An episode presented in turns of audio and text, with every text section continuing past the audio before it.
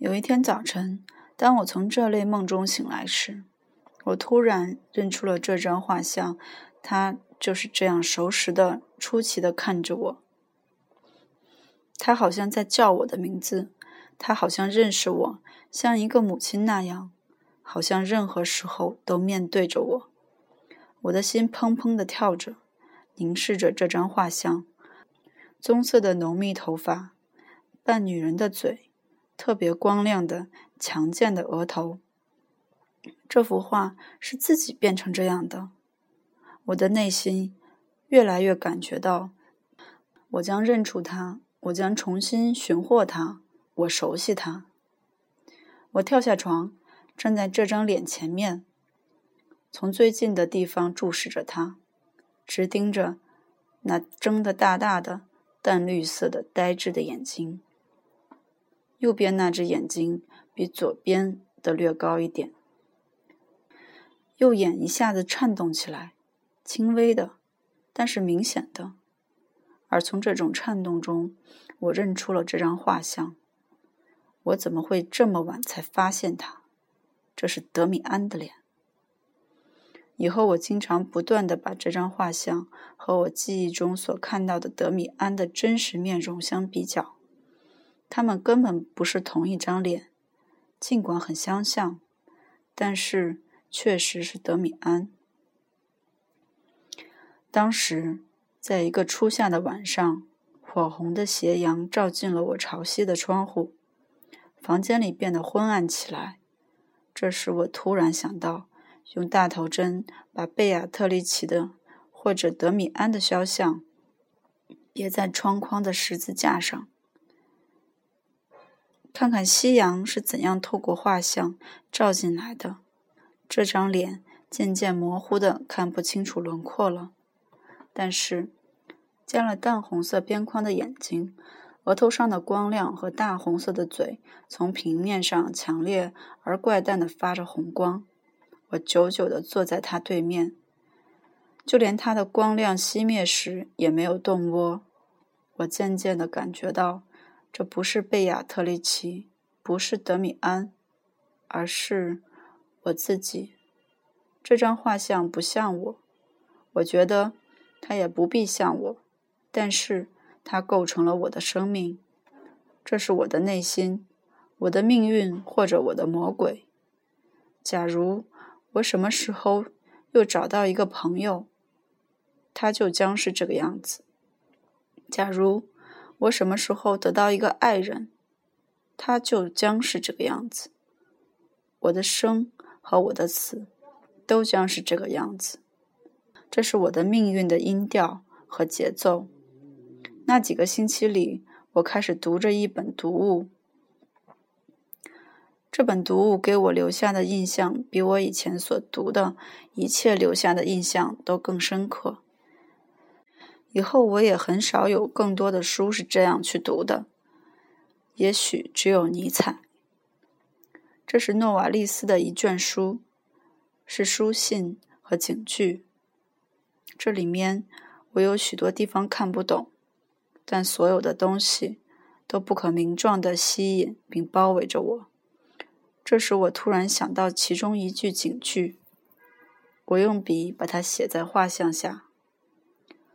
命运和性情是一种概念的名称。这时，我明白了这句警句。我称之为贝亚特丽奇的姑娘，我还常常遇见。我看见她时，我不再感到激动，但始终感到一种温柔的吻合。一种情感上的预感，你和我联系在一起了。不过不是你，只是你的画像。你是我的一部分命运。我对马克思·德米安的思念又强烈起来。他的情况我一点也不清楚。这有好多年了。假期里我只碰到过他一次。我现在发现，在我的记录里。隐瞒了这次短暂的相遇，并认识到这是由于惭愧和虚荣心，我必须补上它。那是在假期里，有一次我带着我酒馆时期自命不凡、并且总是有点疲倦的面孔在故乡闲逛，挥舞着我散步用的手杖，看着小市民们没有变化，依然如故，被鄙视的脸。这是我以前的朋友朝我走来，我一看见他就吃了一惊，我不由得飞快地想到弗兰茨·克摩洛了。但愿德米安真的忘记了这段故事。就他还有这种义务，这真不舒服。这本来是一段愚蠢的儿童时期的故事，但这确实是一种义务。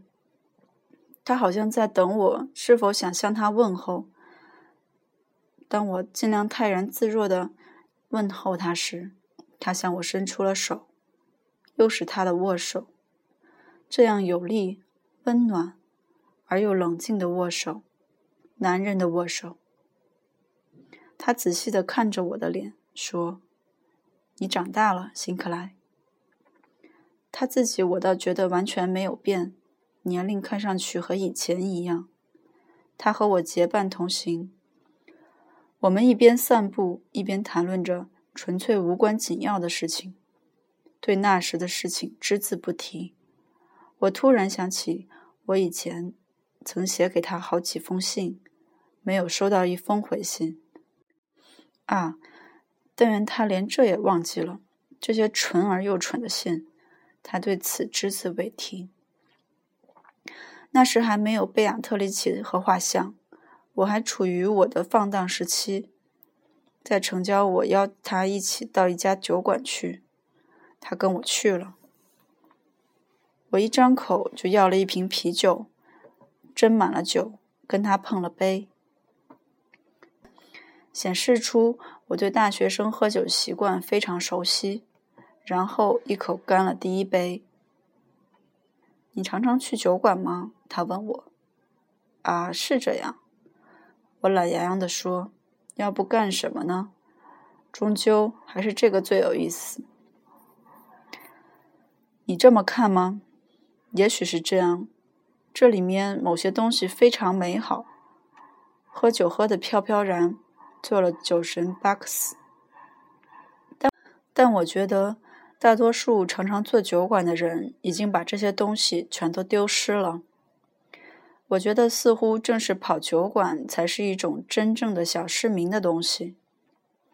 是啊，整整一个夜里，想烧着火把，一直喝到酩酊大醉，东倒西歪。但是，一再如此，一杯接着一杯。这难道是对的吗？比方说，你可以想一想浮士德，他是怎样天天晚上坐在酒馆里的老位子上的。我喝着酒，恨恨地看着他。是的，并不是每个人都能做浮士德的。我冷淡地说。他有些诧异地看着我，接着他仍带着以前那种。蓬勃朝气和优越感，笑了。好了，为什么要为这个争吵呢？不管怎样，一个酒鬼或浪荡子的生活，比无可指责的市民的生活，也许更有活力。因此，我读到过一次，浪子荡子的生活对神秘主义者来说是最好的准备之一。成为先知的。也总是像圣奥古斯汀这样的人。他以前也是一个会享受的、讲究吃喝玩乐的人。我不信任他，绝不想让他战胜自己。于是我骄傲自大地说：“是啊，个人爱好不同。”而我坦率地说：“根本不想成为一个先知什么的。”德米安用微微闭上的眼睛会意地看着我。亲爱的辛克莱，他缓慢地说：“我不打算对你说令人不快的话。此外，你现在为什么要喝你这些酒？我们俩都不知道。你自身内构成你生命的东西，知道这点，明白这一点就行了。”在我们自身内有一个人，什么都知道，什么都想要，什么都比我们自己做得更好。不过，请原谅，我得回家了。我们简短的道了别，我很不高兴的坐着，把我瓶里的酒喝个精光。当我想离开时，发现德米安已经付了酒钱，这使我更加生气。在这件小事情上，我现在又继续思索开了。我想的全是德米安，他在城郊的那个酒馆里讲的话，又出现在我的记忆里，异常清晰，一点没有遗忘。明白这一点就行了。我们自身内有一个人什么都知道。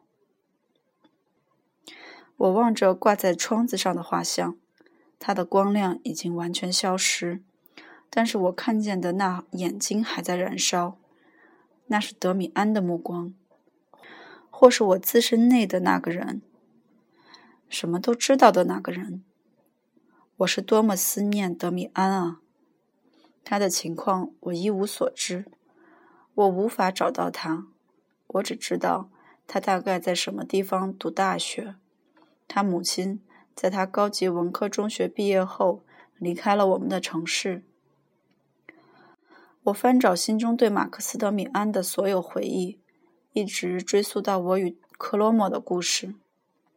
这时，我耳边又响起了多少以前他跟我说过的话，一切到今天还有意义。还是现实的，还跟我有关。就连他在我的最后那次很不高兴的会面中，关于追求吃喝玩乐的人和圣人的那番话，也使我感到豁然开朗。我的情况不正是这样吗？我不是生活在醉酒和污秽中，生活在麻木和迷惘之中，直到正是我自身中的。对立面，对纯洁的可念，对神圣的向往，以一种活力激昂起来的吗？我就这样继续回忆着。夜晚早已来到，外面下着雨。在我的回忆中，我也听到下雨声。那是在栗子树下的时候，德米安当时追问我弗兰茨·克罗莫的事，并猜出了我最初的秘密。去学校的路上的谈话，坚信里的课程，一个接一个的出现。最后，我突然想起了我和马克思·德米安最早的见面。可那时谈的是什么呢？我一下子想不起来。不过我会慢慢想的。我已经完全沉浸在这里面了。现在回想起来了，包括谈话之后。在他告诉了我对该隐的看法之后，我们正站在我们的屋子前。那时他说到位于我家的宅门上面，由下往上逐渐变宽的拱顶石上那个古老而又模糊不清的文章。他说他对文章感兴趣，我们应该重视这类事物。夜里我梦见了德米安和文章。文章不断变化着，德米安把它放在手里，一会儿它很小，灰不溜秋；一会儿它非常大，五彩缤纷。但是德米安对我解释说，文章总还是同一个文章，可最后他强迫我吃文章。当我吞下文章时，惊恐万状的感到吞下文章的鸟。在我身体里活起来了，占据了我的身体，开始从里面吃我。我万分恐惧的跳起来，醒了。我精神起来，这是半夜。我听见雨下进了屋子。我起来把窗子关上，踩到地上一个浅色的东西。早晨我发现这是我画的那张画。他躺在湿淋淋的地板上，鼓胀弯曲起来。我把它放在吸水纸中间，夹进一本厚书里弄干。我第二天再去查看时，它已经干了，但是已经变了样。红嘴巴褪了色，变窄了一点。现在完全是德米安的嘴了。现在我着手画一张新的画，文章上的鸟。鸟原来是什么样子，我已经记不清楚了。据我所知，那上边的一些地方，就是在近处也看不清楚了，因为这些玩意儿已经陈旧，并用油漆涂过好多遍了。这只鸟站在或坐在什么东西上，也许是一朵花上，或者一个篮子，或窝巢上，或表在一个树冠上。我不管这些，我从印象清晰的地方画起，出于一种模模糊糊的需要，我一开始就用了强烈的色彩。鸟的头在我的画里是金黄色的。我随心所欲地继续画下去，在几天里完成了这幅画。现在画成了一只猛禽，有一只锐利的、线条分明的雀鹰脑袋。它的半个身子在一只处于蓝色的天空背景中的黑暗地球里。它好像从一只巨大的蛋里一样，从地球里艰难地爬出来。我越是长久地注视这张画，我就越是觉得，这似乎是曾经出现在我梦中的彩色文章。给德米安写信，这在我是不可能的，即使我知道往哪儿寄。但是，按照当时我干的一切事情，都带着的同一种梦幻般的预感。我决定把雀鹰这张画寄给他，随他是否能寄到他那里。画上我什么也没写，包括我的名字。我小心翼翼地剪掉了边缘的空白，买来了一个大信封，写上我的朋友以前的地址，然后把它寄走了。考试临近了。我不得不比平时更多的去卖力学习。自从我突然改变了自己可耻的浪荡，老师重新接受了我。就是现在，我也不是一个好学生，但是无论我还是其他什么人，都不再去想半年前大家曾认为我很可能被开除出学校以示惩罚那件事了。我父亲现在又。更多的用以前那样的语气跟我写信了，没有责备和威胁。可我内心不想给他或者其他什么人说明我的转变是怎样发生的。这个转变与我父母和老师的希望相吻合是一个巧合。这个转变没有把我带到其他人身边，没有使我接近任何人，只是使我更加孤独。这个转变对准的是某个地方，是德米安，是一个遥远的命运。这个我自己也不知道，我是身在其中啊。转变是从贝亚特丽奇开始的，但是一段时间以后，我带着我的画，以及对德米安的思念，生活在一个如此不真实的世界里，以致。他在我的眼睛里和思想里完全不见了踪影。关于我的梦、我的期望、我的内心的变化，我一个字也无法对谁说，即使我想说也不能说。可是，我又怎么会有这种愿望呢？